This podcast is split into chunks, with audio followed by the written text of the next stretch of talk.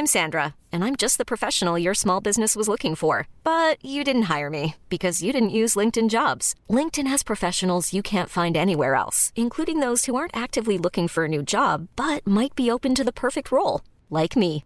In a given month, over 70% of LinkedIn users don't visit other leading job sites. So if you're not looking on LinkedIn, you'll miss out on great candidates like Sandra. Start hiring professionals like a professional. Post your free job on linkedin.com/achieve today.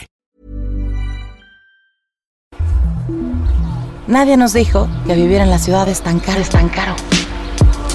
Lo que significa crecer. significa crecer? La crisis de los 30. Que lo que somos hoy no era lo que pensábamos que íbamos a ser. Que nadie tiene la respuesta. Que la terapia es canasta básica.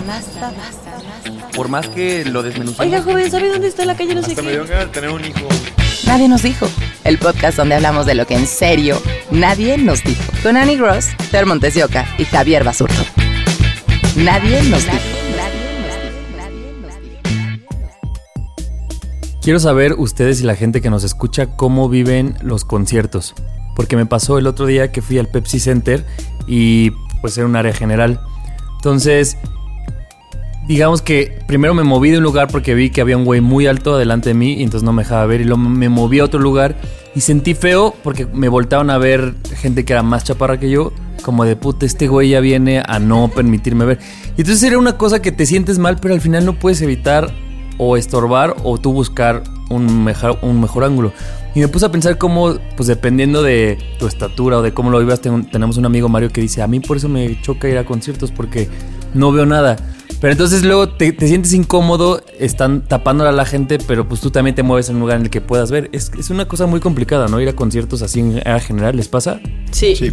¿Y cómo lo viven? Pues yo, yo, o sea, no soy chaparra, tampoco soy súper alta, entonces siento que mi estatura no estorba tanto y sí me da para ver. Entonces, pero por ejemplo, Male, que es una amiga con la que normalmente voy a conciertos y ella sí es muy chaparrita. Entonces, como que siempre es como, ¿dónde te quieres parar, Male? Y Male es como, pues en donde sea, porque igual no veo. O sea, ya está resignada que ir a un concierto sí, es no ver a las ver, pantallas. pero baila y la pasa bien de todas formas. Es que es un tema con los chaparritos porque aparte no es que no vean, tanta gente les falta el aire. O sea, sí, o sea, yo recuerdo que Mario también decía, es que yo, o sea, sí te puedes llegar a asfixiar porque es gente alta, que está sudando, que brinca, que hay un montón de cosas, te falta el aire de algún momento. Yo, yo, yo estoy alto y la verdad me pasa como a ti, pero se me quita cuando empieza el concierto. O sea, ya después que empieza el Sí, pues concierto, ya ya, me vale. vuelvo la persona más egoísta del mundo en los conciertos y es, discúlpame por medio un 82.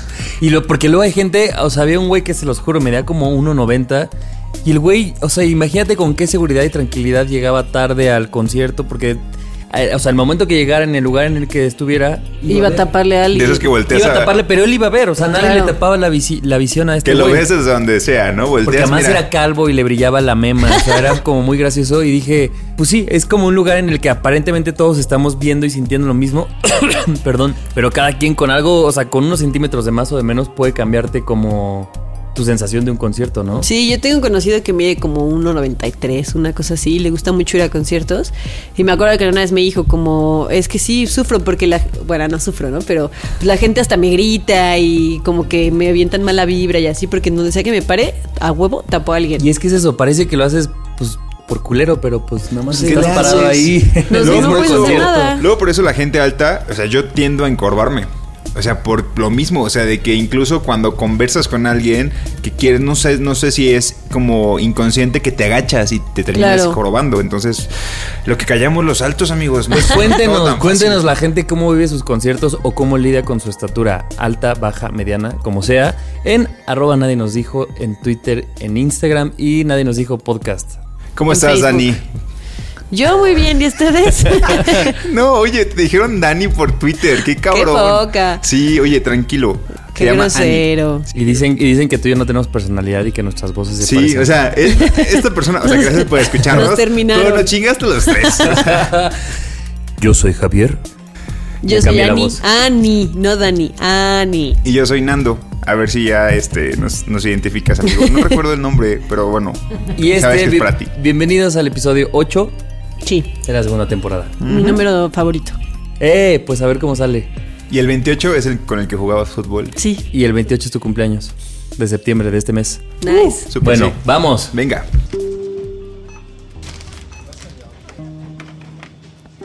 ¿Es esta la adultez? ¿Es esta la adultez?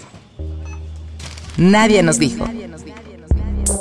Estaba pensando el otro día que mm, siento que una de las cosas como más difíciles de la adultez es que trae consigo como una fuerza que todo el tiempo te está, te está empujando. O sea, como que no puedes parar. Como que si estás enfermo, o sea, pues sorry, pero tienes que ir a trabajar.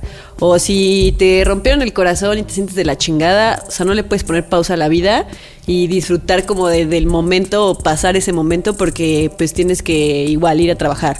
Y no puedes como dejar de trabajar porque todos los meses te llegan cuentas que tienes que pagar y súper que tienes que ir a comprar y pues tienes que comer y así.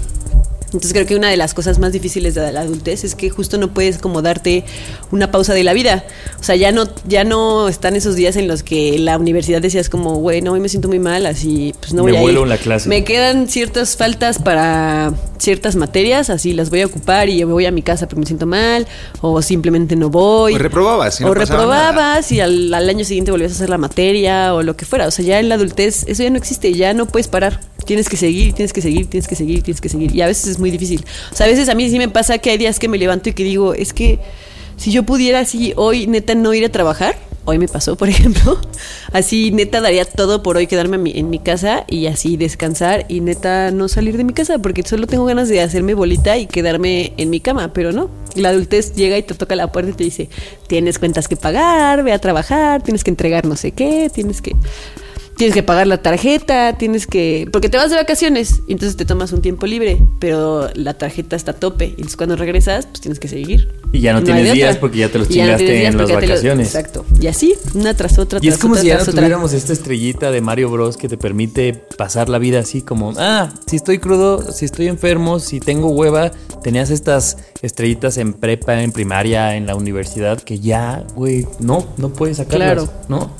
Incluso, eh, bueno, también cuando yo vivía con mis papás y trabajaba, como que siempre pensaba, como, bueno, mira, si algún día me quedo sin trabajo, pues por lo menos tengo en dónde vivir y no pasa nada. Pero ya que vives solo, ya que Con un tienes contrato. un contrato de un año, que tienes que pagar una renta todos los meses, ya no te puedes dar como estos lujitos de decir, como, bueno, si me quedo sin trabajo, no pasa nada. O sea, piensas en te quedas sin trabajo y dices, como, verga, ¿cómo le voy a hacer?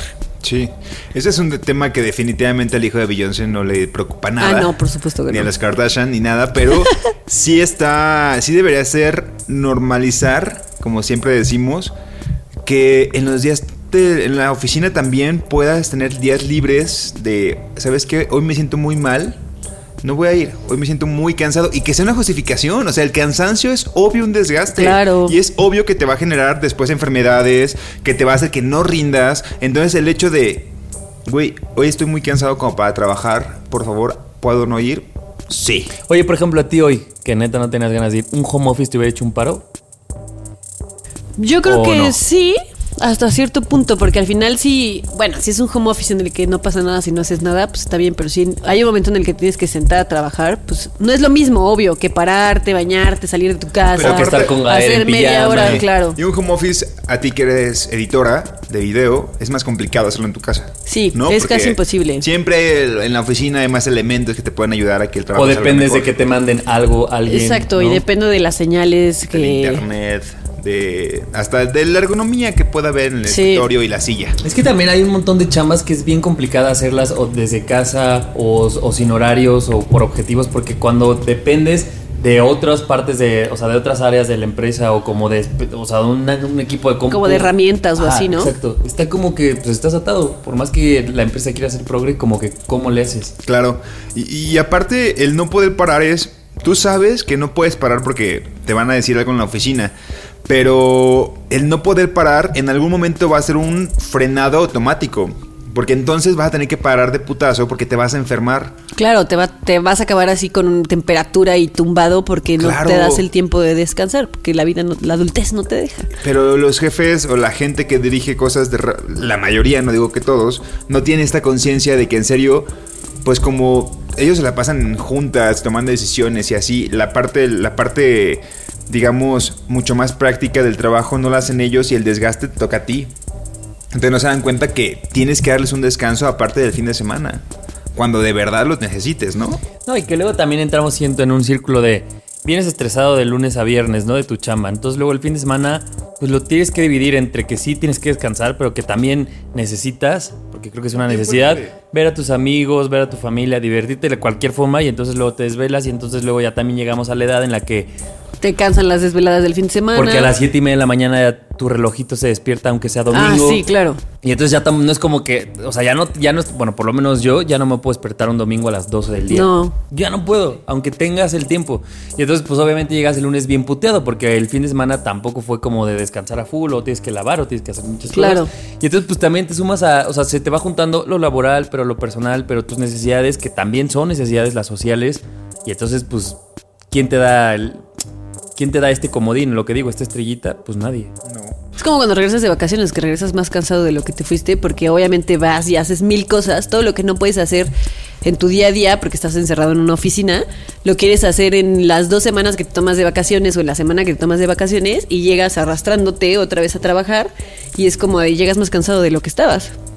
Y está cañón y no puedes parar, tienes que seguir. Oye, pero imagínate, o sea, no puedes parar y estamos hablando de que tenemos 30 o casi 30. No vas a poder parar, Ani, en mínimo 20 años más. No, claro. O sea, ¿qué pedo? Según yo, el siguiente paso de nuestra adultez es Chingarle. No, pero ya, estoy cansado. o sea, sí, no, pues le, le estás chingando, pero es ya no salir los fines de semana. Sí puede ser. Y entonces la gente ya descansa el fin de semana y a las 9 de la noche ya está jetón. En- y entonces ya el lunes puede que estés menos puteado porque lo antes de obviamente antes de soltar el trabajo vas a soltar la fiesta. Entonces, Sí, estás diciendo que no es tanto que crezcamos, sino que trabajamos más y el trabajar más nos implica tener que usar el fin de semana para descansar. Pues como que más o, o sigues trabajando igual, pero tu cuerpo ya no rinde igual, entonces a tu cuerpo No, claro. como que tu cuerpo te dice decide y pues no es que decidas tú, es que decide como dicen a tus cuentas, tus prioridades y es pues güey, decido la chamba. Entonces ya Sí, te vuelves más selectivo de qué fines de semana o a qué fiestas ibas y a Bueno, ¿qué, qué batallas tomas? ¿Cuáles batallas luchas?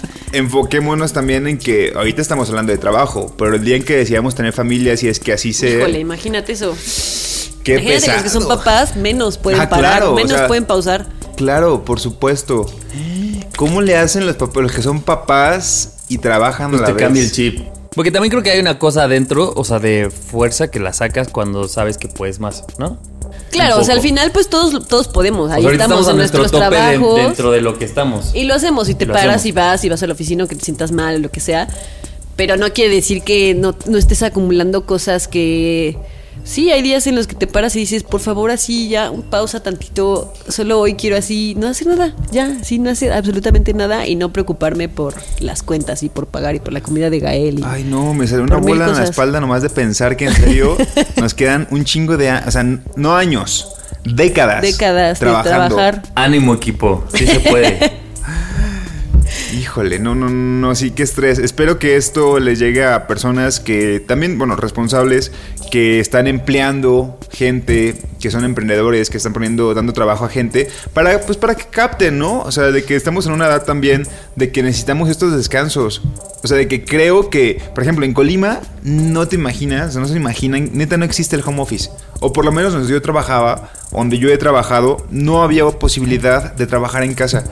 Y te voy diciendo que aquí en la Ciudad de México está más, está, está como que más normalizado. Hay más empresas que lo hacen. Claro. Bueno, es que también lidiamos con un tráfico que, que vale la pena que hagas un home office. Claro, porque aparte estás aportando a que el tráfico disminuya hasta O cierto porque un punto. día cierran una línea del metro, o porque un día hay una manifestación y entonces como que tiene también más lógica, ¿no? Sí.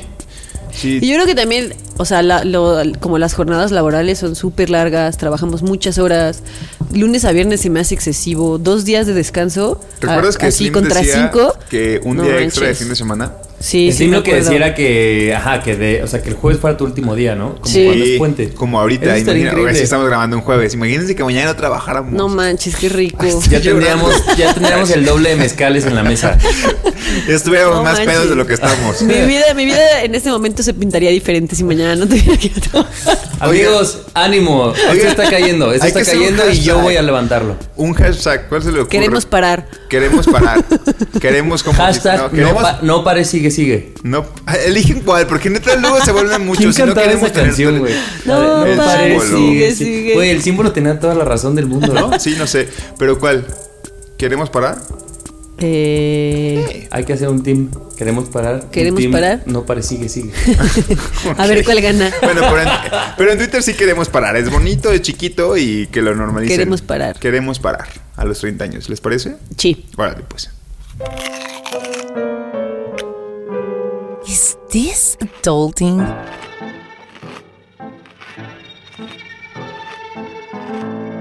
Nadie nos dijo. Temporada 5, capítulo 13 de How I Met Your Mother. ¿Cómo conocí a tu madre? Que es una de mis series favoritas de toda la vida.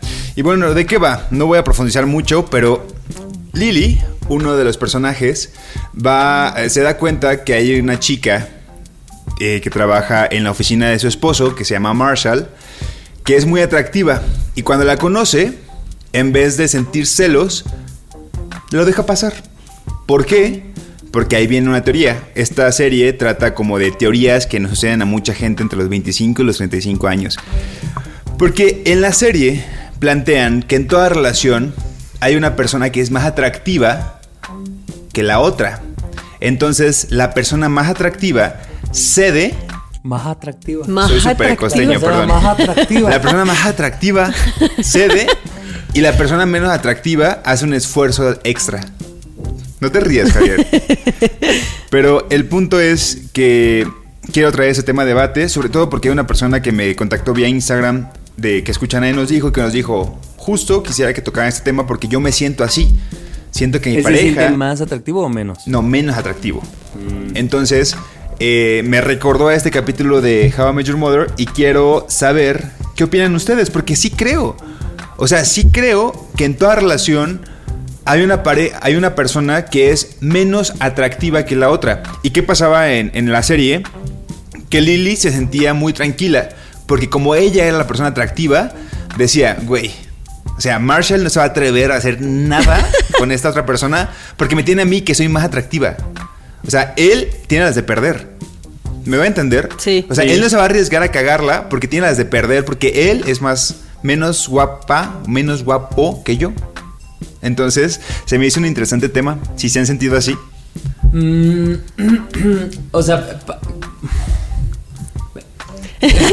Y yo- A ver, ¿qué pasó? no sé, como, como englobarlo a un tema atractivo físico se me hace como muy cortito. O sea, me gusta.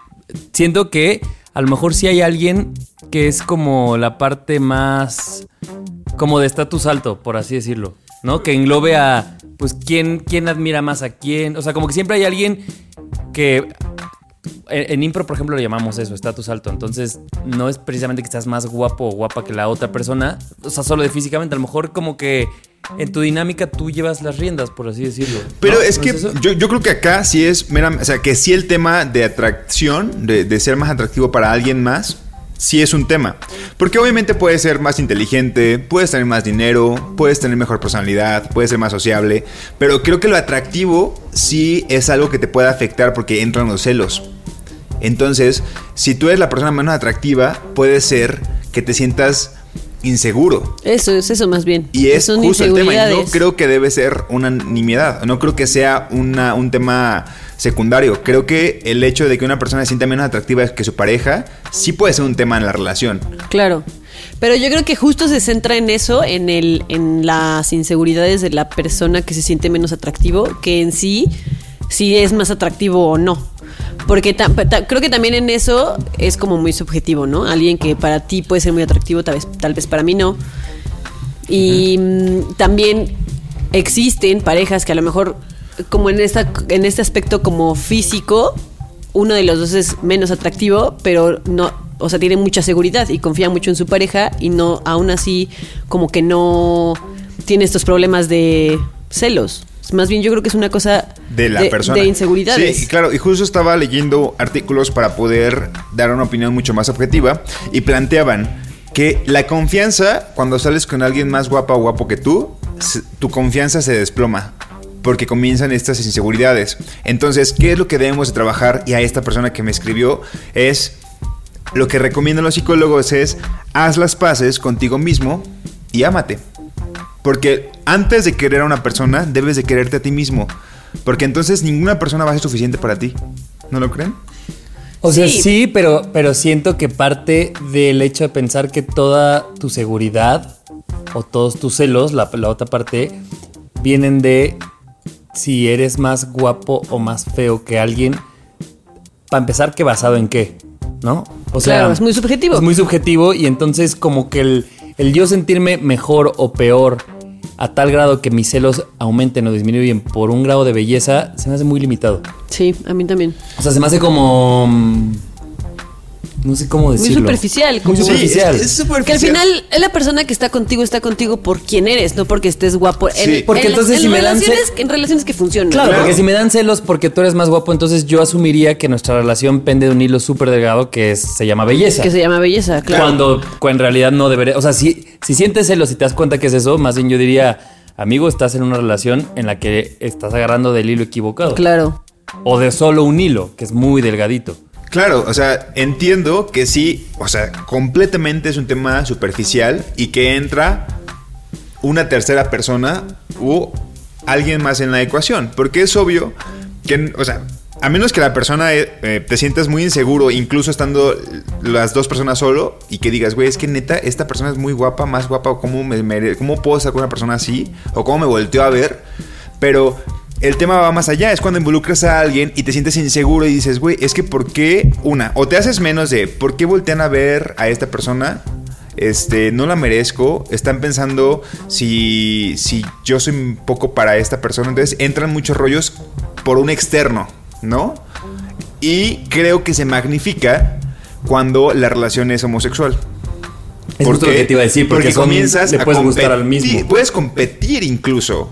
O sea, Claro. ¿por qué? Porque en una relación homosexual eh, puede ser Están que del mismo mal, lado puede- de la puede cancha. mal. En una relación heterosexual puede ser que incluso sientas que yo si yo salgo con Annie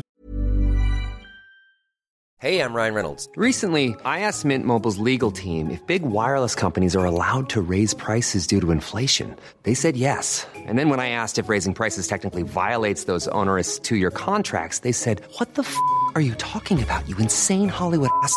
F- So to recap, we're cutting the price of Mint Unlimited from $30 a month to just $15 a month. Give it a try at mintmobile.com slash switch. $45 upfront for three months plus taxes and fees. Promo for new customers for limited time. Unlimited more than 40 gigabytes per month. Slows. Full terms at mintmobile.com.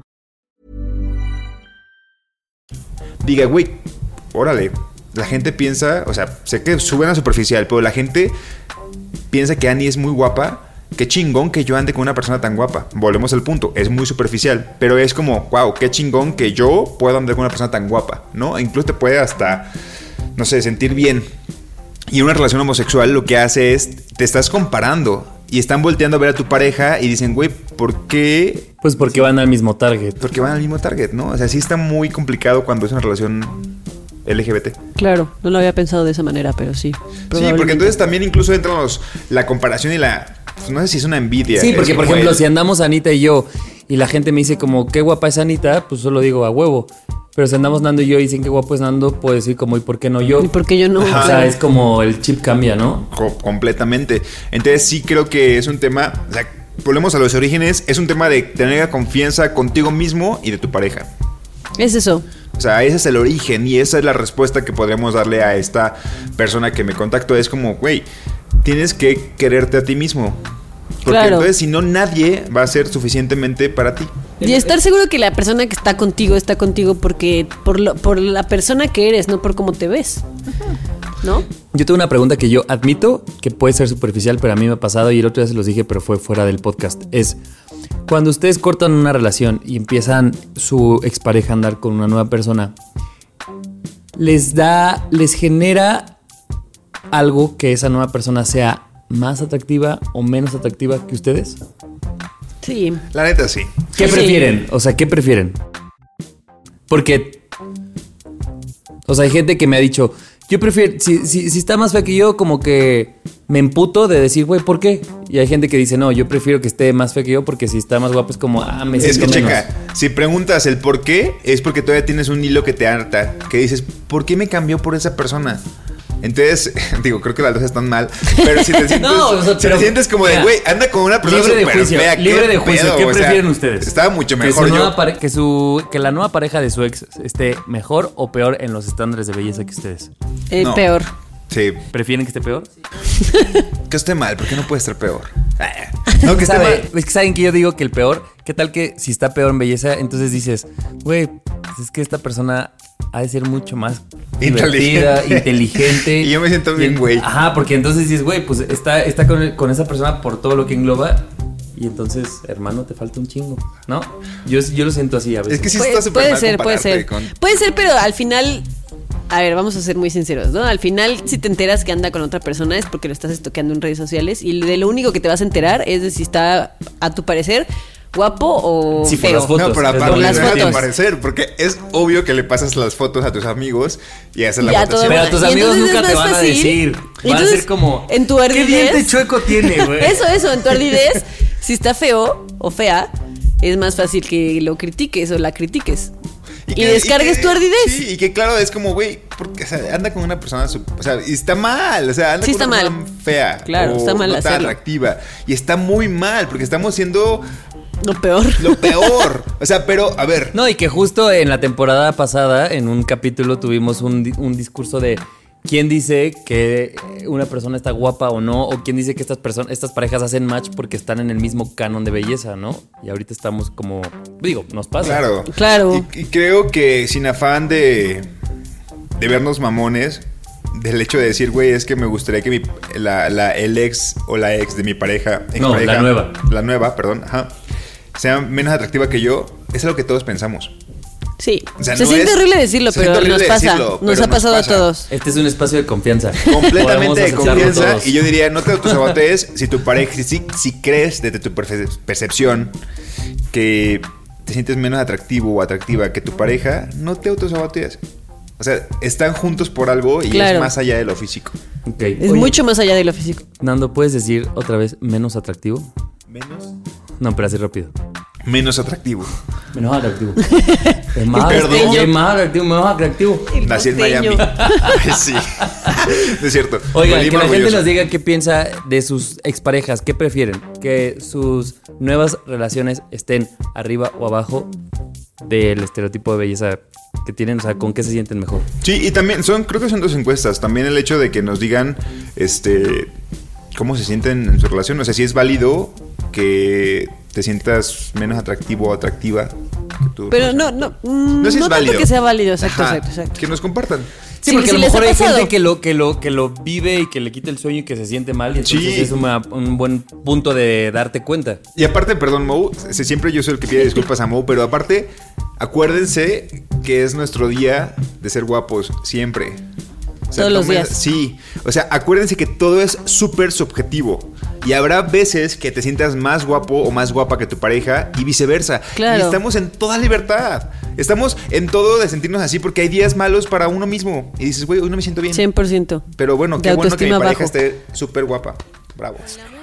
Entre más grandes, más complejos. Nadie nos dijo.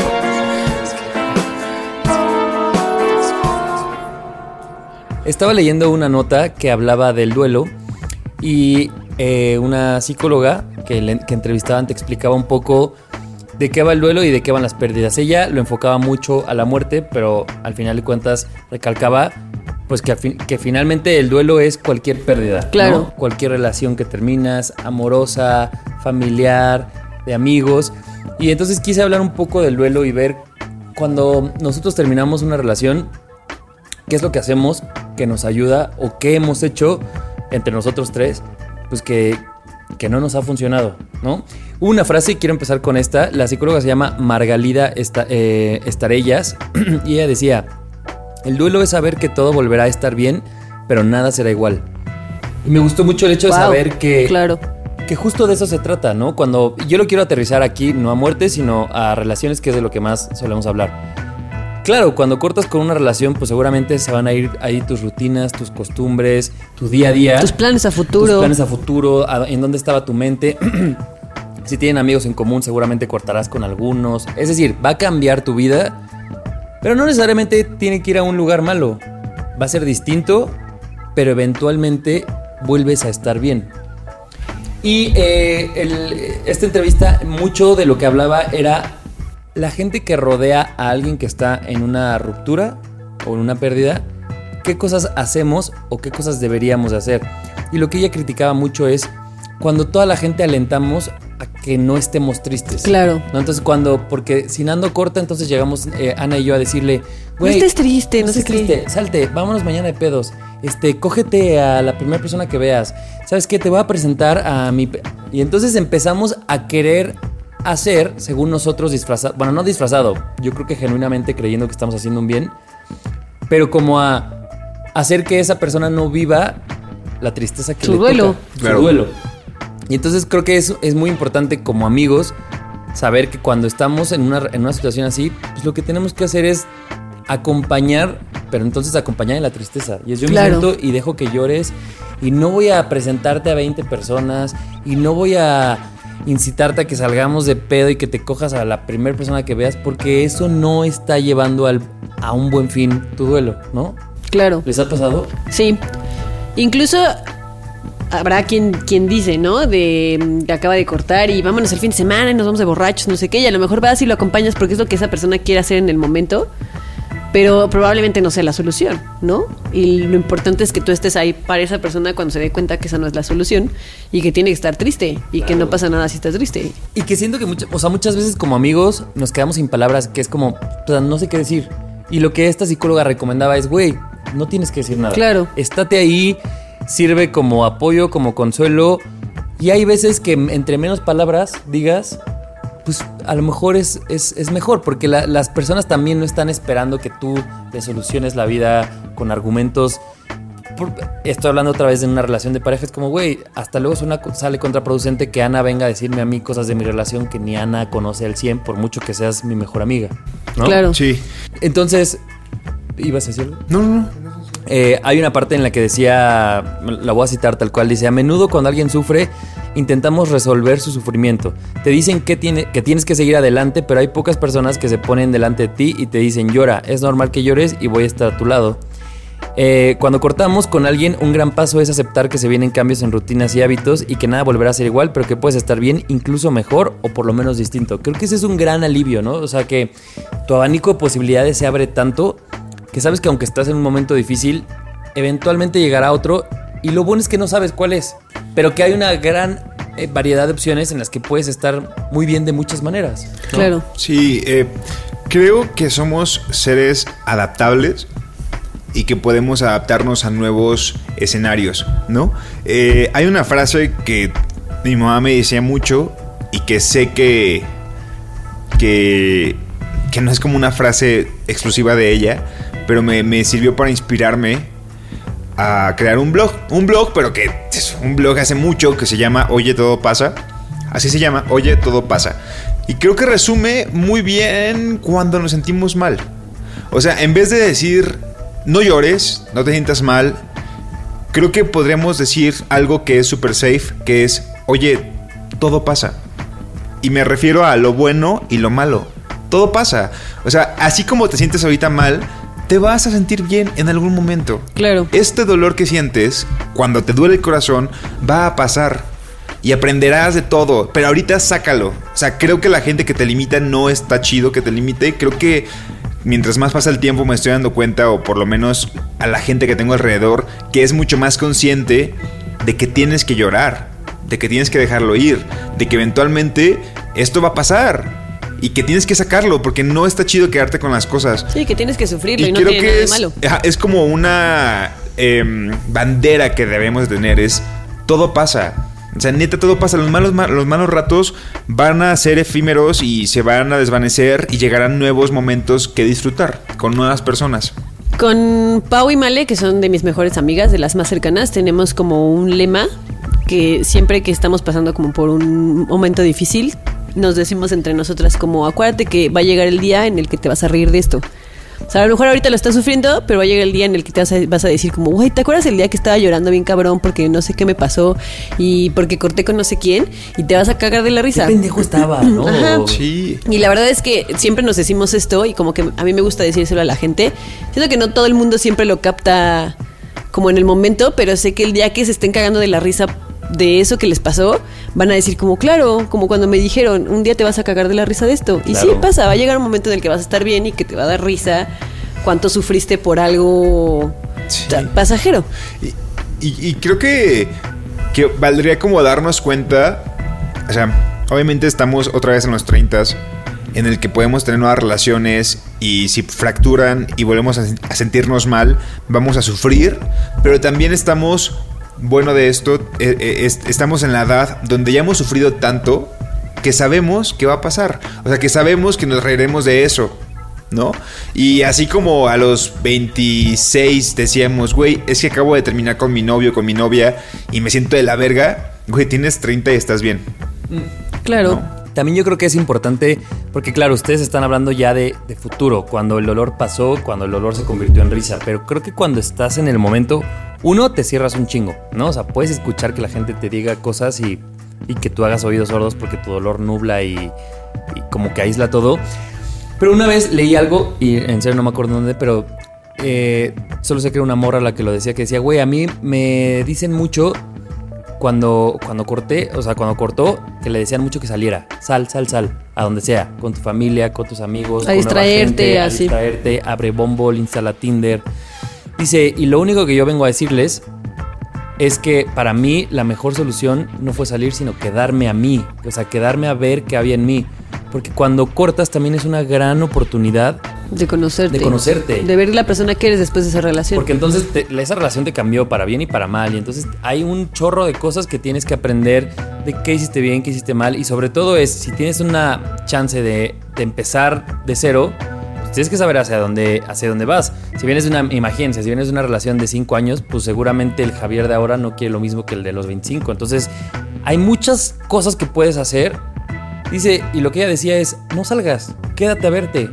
Y es un ejercicio que vas a pasar por dolor, que vas a pasar por introspección, que vas a pasar por un montón de cosas, pero al final vale la pena quedarte en ti para conocer quién es el Javier de ahorita, con la, con la tristeza que tiene, con este, los problemas que tiene, pero como decía hace ratito, con un chorro de posibilidades para hacer grandes cosas a partir de ahí. Que si salieras y que si, si estuvieras mucho en el exterior, no te das tiempo de reparar, ¿no? En, en- No, te estás distrayendo, te estás, estás ahí como en un limbo en el que estás tratando de no pensar lo que está pasando en tu interior. Y, finalmente no solucionas nada, ¿no? Entonces creo que esa es una gran recomendación. Si la gente está pasando por un proceso así, quedarse es una buena opción, ¿no? Y si tú eres un amigo eh, que, que- que, o sea, pues sí, que, que- tiene amigos que están pasando por esto, a lo mejor una gran recomendación es no alientes a que se distraiga todo el tiempo, sino aliéntalo a que pase un proceso de dolor, de llorar, de no entenderlo,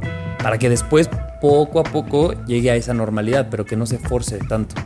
Yo creo que sí, estoy completamente de acuerdo contigo. Pero también hay que estar atentos a los foquitos, ¿Extremos? a los foquitos extremos. Sí, o De sea, si ya tu amigo llevas está un entrando- encerrado en tu cuarto, no es bien. Ah, si, ya, claro. si ya llevas un ratote así metido en tu depresión y no haces nada de tu vida y estás perdiendo oportunidades y estás tirando por la borda tu trabajo, pues sí, hay- o sea, sí tienes que intervenir. Ya ahí está llegando un extremo en el que tienes que hacer algo por tu amigo. Hay, hay una frase que resume bien el, el duelo, este, que me gusta mucho. Se llama, bueno, dice, el dolor es inevitable, el sufrimiento es, op- Es opcional. opcional. Claro. O sea, tú sabes cuánto quieres picarle la herida para que sigas llorando.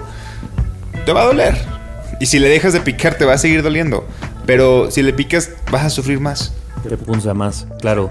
Yo quiero concluir con una, eh, una frase de esta misma psicóloga que decía, la persona que sufre no necesita argumentos, necesita presencias. Esto sobre la gente que rodeamos.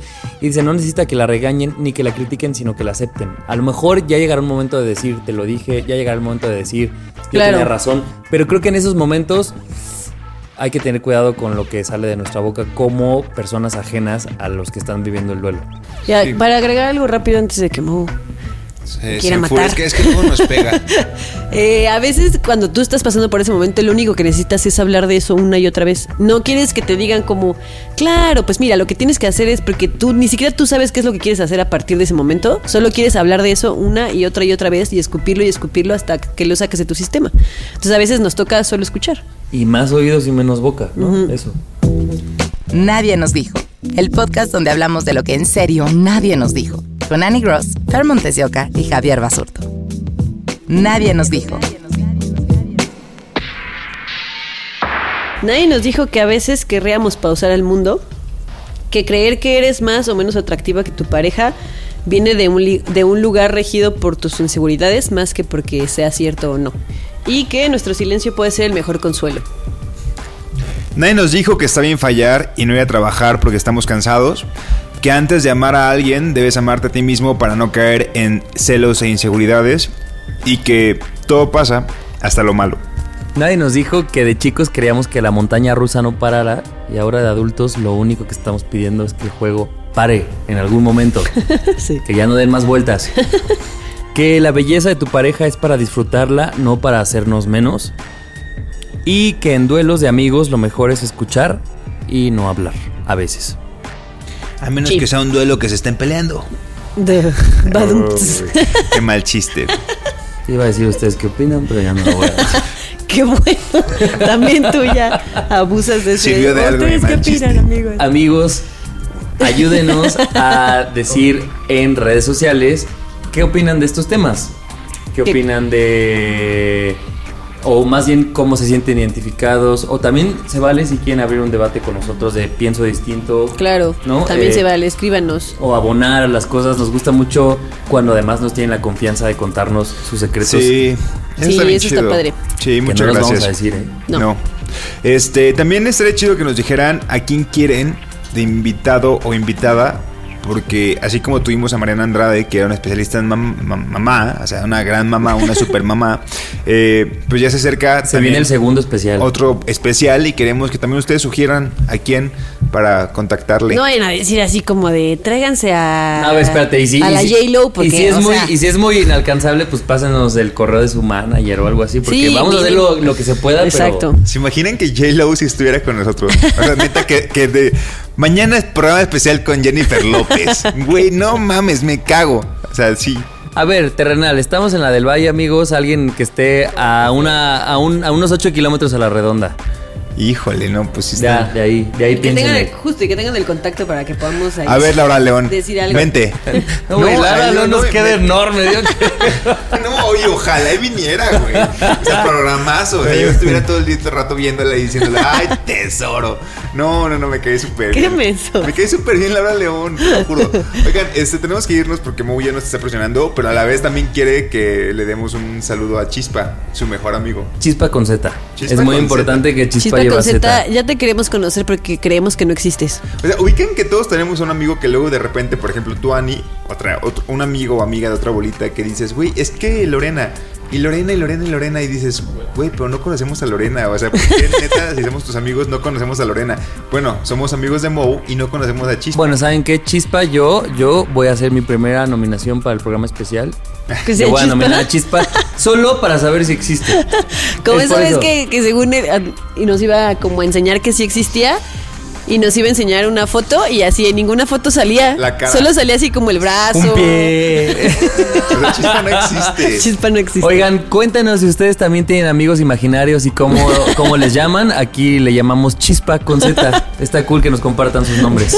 Muchas gracias. Y hablando de nombres, el mío es Nando. Yo soy Ani. Yo soy Javier. Nos escuchamos el próximo martes. Hasta Ayú. Adiós. Adiós. Nadie nos dijo, el podcast donde hablamos de lo que en serio nadie nos dijo. Cada semana, nuevos temas de la adultez que deberían contarse. Con Annie Gross, Fer Montes de Oca y Javier Basurto. Nadie nos dijo.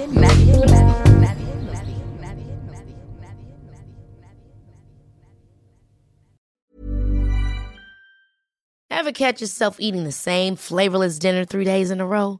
Dreaming of something better? Well, HelloFresh is your guilt free dream come true, baby. It's me, Kiki Palmer. Let's wake up those taste buds with hot, juicy pecan crusted chicken or garlic butter shrimp scampi. Mm. Hello Fresh. Stop dreaming of all the delicious possibilities and dig in at HelloFresh.com. Let's get this dinner party started.